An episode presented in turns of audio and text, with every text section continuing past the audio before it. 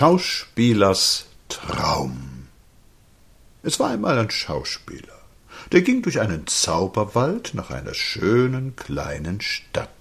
Da rauchten die Schornsteine gar lustig über den blauen Schieferdächern, weil die Bürgerfrauen unten Eierkuchen buken. Die Tauben gurrten zärtlich und pufften sich heimlich, dass die Federn flogen. Die Männer bosselten über ihren Handwerken oder saßen im Ratszimmer zu feierlicher Beratung.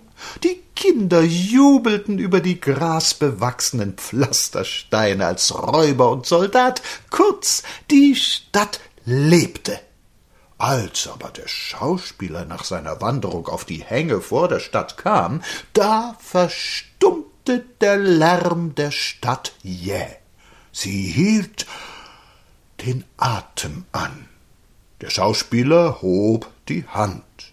Da stürzten die Frauen aus den Häusern heraus, dass die Eierkuchen in ihrer Pfanneneinsamkeit schwarz verbrutzelten. Die Ratssitzung wurde unterbrochen, die Handwerker schlossen ihre Werkstatt, und die Kinder liefen an den Erwachsenen vorüber zum Tor hinaus.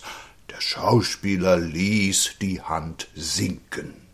Da errichteten Zauberkünstler eine Triumph Pforte, durch die er einziehen sollte, die trug oben aus hellroten Rosen seinen verschlungenen Namenszug. Junge Mädchen in weißer Tracht boten ihm Gruß und Gedicht, und der Bürgermeister der Stadt den schweren Willkommenspokal.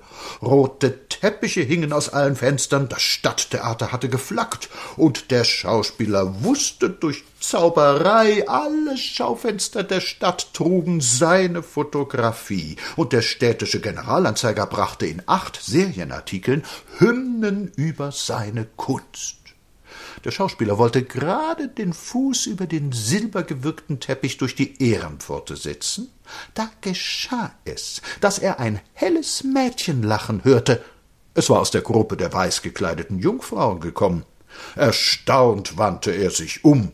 Warum wird hier gelacht? Ein über und über errötendes junges Mädchen trat vor. Ich lache, sagte sie, weil ich mich freue, euch heute Abend im Theater zu schauen. Vielleicht spielt ihr so schön wie jener tote Keins, den ich noch gesehen habe. Da ergrimmte der Schauspieler aus dem Zauberwald, sah über die feiernde Stadt und über die Girlanden und Teppiche und Flaggen und auf das eine Mädchen und sprach Dieses ist ein großer Saustall, und ein Kritiker soll objektiv sein, und wandte sich und schritt für Bass.